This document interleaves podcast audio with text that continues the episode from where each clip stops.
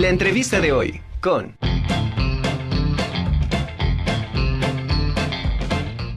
Bueno, y estamos ya de regreso. Ahora vamos a platicar con el doctor Jaime Meneses Guerra. Él es integrante de la Comisión Institucional para el Seguimiento y Valoración para la Pandemia por COVID-19. ¿Cómo estamos, doctor? Como siempre, un placer tenerlo aquí en la conjura. ¿Cómo está? Muchas gracias, licenciada Angélica. Muy buenas tardes a la orden. Saludos para usted, su equipo y a toda la el auditorio.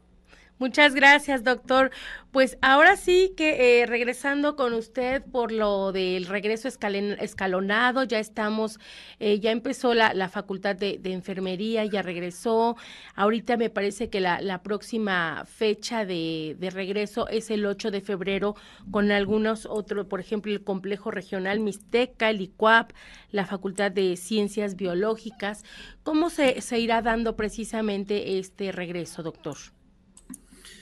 Sí, licenciada Angélica, hay que recordar que la institución para todos nosotros es muy importante que la comunidad universitaria se involucre directamente en la toma de decisiones, sobre todo en la condición actual que nos ha impuesto esta pandemia por el SARS-CoV-2, que ya va para prácticamente dos años. Recordemos, licenciada Angélica, que nos ha guiado en todo momento un principio fundamental, que es preservar la vida y la salud de la comunidad universitaria y sus familias y, por supuesto, de la población. Es por ello que cuando iniciaba el año 2022 se hizo una revisión y aun cuando se había eh, emitido un comunicado institucional el 12 de diciembre de 2021 marcando como fecha de regreso eh, el 24 de enero de este año por las condiciones de evolución que presentó la pandemia al inicio de este año 2022 que a nuestro país llega eh, justamente la variante Omicron y empieza a producir un incremento importante en casos nuevos, es decir, empieza a incrementar la incidencia, fue necesario la revisión de todas estas eh, fechas y toma de decisiones para que de esta manera, colegiadamente, de manera corresponsable, se determinara este, eh, o se pusiera más bien en práctica el plan de regreso gradual y seguro. A partir de la información epidemiológica y del análisis que realizamos en la Comisión COVID-19 y junto con las autoridades de la Administración Central de nuestra institución, que preside la doctora María Lidia Cedir Ramírez, fue que se otorgó esta información a todos y cada uno de los titulares de escuelas, de facultades, de institutos, de dependencias administrativas, y fue así como en la parte académica se estableció un análisis ya particular en cada una de las escuelas, facultades e institutos en sus consejos de unidad académica, licenciada y efectivamente. En este análisis ya individual de cada una de estas unidades académicas, se determinó un calendario de regreso gradual y seguro considerando las condiciones particulares de cada una de estas unidades académicas. Efectivamente, en la semana anterior eh, regresaron eh, formalmente la eh, Escuela de Enfermería, que fue la primera en abrir actividades, considerando precisamente el perfil de las carreras que oferta en ese lugar y la necesidad de regresar a su población estudiantil a prácticas presenciales para desarrollar las competencias profesionales que están declaradas en, el, en sus perfiles de egreso del plan de estudios. Y efectivamente, tal como lo comenta usted, el día de hoy, este, 31 de enero, fin de mes, se está presentando el regreso en su mayor cantidad de actividades presenciales en el Instituto de Física Luis Rivera Terrazas, haciendo comentario al margen licenciada que en el instituto, ya desde el otoño pasado, por análisis de acción también de su, eh, de su cuerpo colegiado de Consejo de Unidad, se abrió el posgrado y actividades de investigación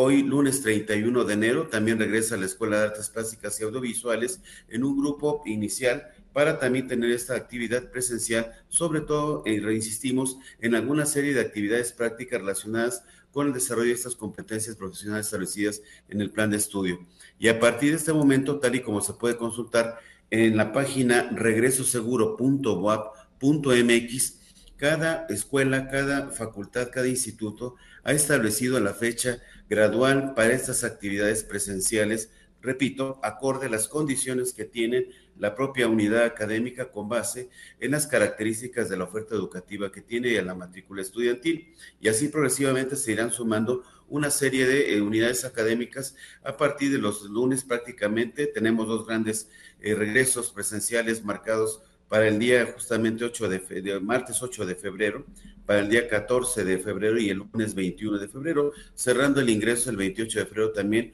con un número importante de unidades académicas y con ello Idealmente, si las condiciones pandémicas permiten este retorno eh, gradual y seguro a la presencialidad, pues concluir prácticamente con el regreso a estas actividades presenciales. Pero insisto, licenciada Angélica, la toma de decisiones fue a partir del análisis en cada consejo de unidad académica y también hay que estar muy pendientes a la evolución de la pandemia para el inicio de este mes de febrero que, como estamos viendo, licenciada,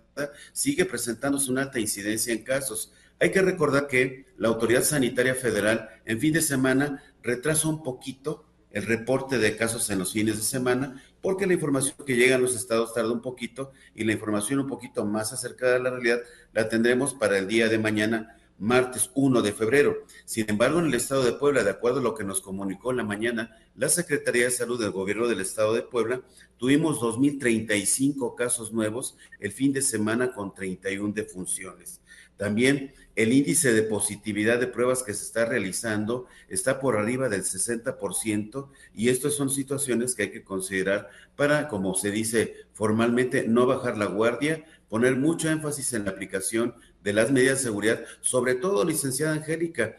dirigiéndonos a la comunidad universitaria que ya está ingresando en las instalaciones, adentro de ellas seguir lo que ha marcado la comunidad, para la comunidad universitaria, la Comisión COVID, la autoridad central, relacionado con el portar permanentemente y de manera correcta el cubrebocas, el lavado frecuente de las manos, el hacer uso también del gel antibacterial, el tratar de no consumir alimentos o si lo llegan a requerir por la permanencia en las instalaciones en lugares que mantengan la sana distancia y bien ventilados y todo ello para qué, licenciada Angélica, para reducir la posibilidad de contagio y en consecuencia la presentación de algún foco eh, de infección dentro de las instalaciones. Doctor, eh, ¿cómo se le va a hacer precisamente para los casos asintomáticos que de alguna manera pues pueden regresar, pero no, no se sabe si, si, si están contagiados o no por lo mismo, ¿no? Y cualquiera podemos estar expuestos a hacer este, este caso. Gracias por la pregunta, licenciada Angélica. Ah, una pregunta muy bien dirigida. Efectivamente, en muchos casos la persona puede ser portadora del agente patógeno del SARS-CoV-2 en cualquiera de sus variantes y no presentar casos. Hay que mencionarle a la comunidad universitaria, licenciada Angélica, que en este regreso presencial seguimos trabajando en lo que ya tenemos como el código QR para el acceso. Estamos afinando algunos detalles, vamos a irlo implementando ya de manera más extendida. Estamos haciendo pilotaje ahorita en algunas dependencias todavía para afinar detalles, pero regresando a la pregunta que menciona, es importante considerar lo siguiente, licenciada Angélica. En este programa de regreso gradual y seguro, la institución precisamente a través de la Comisión COVID y también siguiendo la línea de trabajo que marcó nuestra rectora, la doctora María Lidia Cedillo Ramírez, se han implementado o se han integrado comités internos de vigilancia y bioseguridad. Ellos, a partir del regreso presencial, ya en nuestras instalaciones entran en funciones para dar un acompañamiento y un seguimiento a toda la comunidad universitaria que ingresa a las instalaciones, de tal suerte que si yo no tengo síntomas al momento de ingreso y en los demás días puedo presentar alguna sintomatología, los comités podrán detectar la presencia de estos compañeros o compañeros que tengan sintomatología respiratoria sospechosa de COVID para implementar el protocolo de seguridad que tenemos establecido que se refiere precisamente a indicarle que acuda al servicio médico correspondiente para una revisión integral de diagnóstico y eventualmente de la aplicación de la prueba para poder detectar el caso instruyéndoles a que si la prueba resulta positiva, nos den la retroalimentación correspondiente para que implementemos el cerco epidemiológico y podamos así contener la cadena de contagios que se pudiera presentar en nuestras instalaciones. Perfecto, entonces obviamente se, se estos comités de bioseguridad van a ser los encargados de estar al pendiente de los que están ingresando no, no presenten algún tipo de síntoma y si no, eh, por lo que entiendo, pudieran suspender en un momento dado este, quizá las actividades presenciales en lo que eh, pues se, se, radica el, el, el virus en, este, en esta área, ¿no? Así es, licenciada Angélica. En la página regresoseguro.va.mx tenemos justamente el documento de integración de los comités internos de vigilancia y bioseguridad. Ahí está establecido cómo se conforman, quienes de la comunidad universitaria, de las unidades académicas, de administrativas, pueden formar parte de él de acuerdo a lo que definan sus consejos o el titular de la dependencia administrativa. Eh, están también integradas cuáles son sus funciones, cuál es la metodología de trabajo y dentro de ellos, licenciada Angélica, es que genera un reporte puntual, idealmente diario, para que nos lo envíen, se haga una revisión particular y en consecuencia se dé un seguimiento muy puntual a lo que va pasando dentro de nuestras instalaciones. Invitar a la licenciada Angélica, a toda la comunidad universitaria, a que si tiene algún síntoma sugestivo de COVID, preferentemente no acudan a las instalaciones universitarias y lo reporten con su secretario académico o su coordinador administrativo a fin de que se tenga pues el registro de esta condición para que no tenga ninguna afectación pues en su trayectoria escolar o bien en el aspecto laboral en el caso de las compañeras y compañeros que laboramos en la institución o igual que lo reporten también, como usted dice, para que les hagan la prueba, ¿no? Se, se continúan haciendo las pruebas aquí en nuestra máxima casa de estudio para todos los eh, universitarios y, lo pueden solicitar y que se las se la les den la cita y puedan ir a hacérsela de, de manera este particular, ¿no? Es correcto, licenciada. En la institución, usted lo sabe y todos lo saben, en la comunidad universitaria, en la población en general, para nosotros siempre fue muy importante desde el inicio de la pandemia y durante todos estos años el estar realizando de manera sistemática, diariamente, de lunes a viernes, pruebas este, para determinar diagnóstico. Es fundamental que contemos con este elemento que es el estándar de oro para determinar si la persona presentando síntomas sugestivos y convirtiéndose en caso sospechoso a realizar la prueba podamos decir si es un caso positivo, es un caso ya perfectamente bien fundamentado de COVID y en consecuencia poner toda la metodología de tratamiento y seguimiento epidemiológico. Pero como bien apunta licenciada, efectivamente, el Centro de Detección Biomolecular que en su momento estuvo encabezado por nuestra rectora y ahora está a cargo del doctor este Yáñez, sí puedan acudir a ellos siguiendo pues la forma de solicitar la, la, la cita y para que se le realice la prueba también, que es de una alta especificidad y sensibilidad diagnósticas, es decir, es muy confiable y por supuesto también es gratuita, ¿no? Sí, por supuesto, es un servicio que, que nuestra máxima casa de estudios pues nos está dando, hay que aprovecharlo y con esto pues mantenernos eh, cuidados y cuidar, por supuesto, también a las demás personas. Pues doctor, no sé si tenga algún otro punto que agregar. Claro que sí, licenciada. Insistirle a la comunidad universitaria, a la población en general a que no baje la guardia, insisto, mantengamos la aplicación en todo momento de las medidas de seguridad que son muy sencillas. Perdón, parezco disco rayado, diría mi abuelita, pero vale la pena recordar portar el cubrebocas correctamente, sobre todo en espacios cerrados, eh, aplicarse el gel antibacterial, eh, justamente guardar la sana distancia, por supuesto, porque esto es fundamental. Dos, licenciada Angélica, acudir a la convocatoria de la autoridad sanitaria para la aplicación de la vacuna correspondiente, para tener esquemas completos o las dosis de refuerzo. Respetamos la política que el gobierno federal muy atinadamente implementó de que la vacuna sea aplicada de manera voluntaria pero invitar a toda la comunidad universitaria y a la población en general, licenciada Angélica, que por alguna razón no se haya puesto la vacuna, a que considere la aplicación del biológico. Hay que recordar que la vacuna sirve para mejorar nuestra respuesta inmune, nuestras defensas ante una exposición del SARS-CoV-2.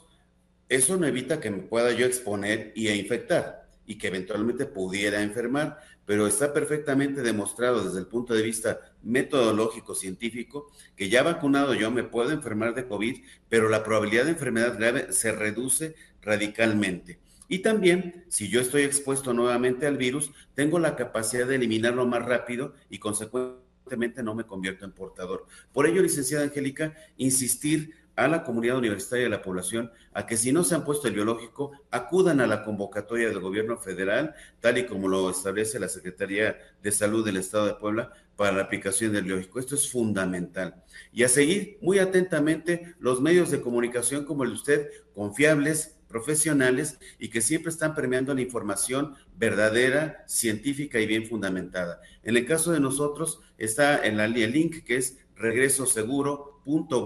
regresoseguro.wap.mx En este mismo está el directorio de todas las escuelas, facultades, institutos, para que si tienen alguna duda en particular, la consulten directamente con su autoridad en su unidad académica o dependencia administrativa y así se aclaren todas las dudas que puedan tener. Definitivamente, licenciada Angélica, tal y como lo dice nuestra rectora, la doctora María Lilia Cedillo Ramírez, una población universitaria de cerca de 150 mil estudiantes, trabajadores,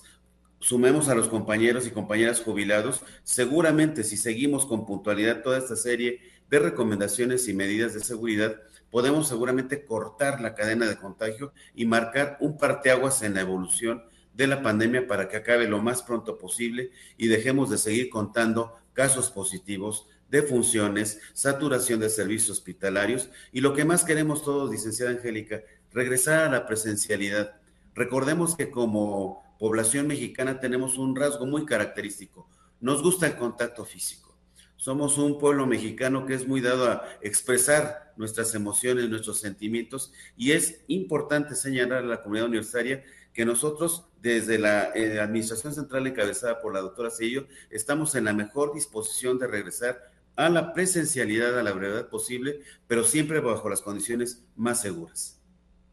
Sí, usted lo ha dicho, de verdad ya hace falta, ya son dos años que hemos estado en la virtualidad, eh, ya, ya probamos eh, lo que es y yo creo que todos ya estamos ansiosos para regresar, vernos, convivir. Es otra forma y otra dinámica de, de trabajo, obviamente más a gusto el convivir con tus compañeros, con, con tus... Eh, colegas, realmente yo creo que todos ya estamos ansiosos, ya nos falta, esperemos, menos, hay que seguir cuidándonos para también cuidar a los demás y que ya sea lo más pronto posible este regreso presencial, doctor. Pues de verdad, muchísimas gracias eh, por toda la, información que nos, nos permite este, difundir y reiterar, como usted bien lo dijo, eh, todas aquellas personas que busquen información, se vayan a las este, fuentes confiables, no se dejen eh, ahora sí que eh, eh, engañar por a veces se suben algunas fake news que, que no son muy muy este muy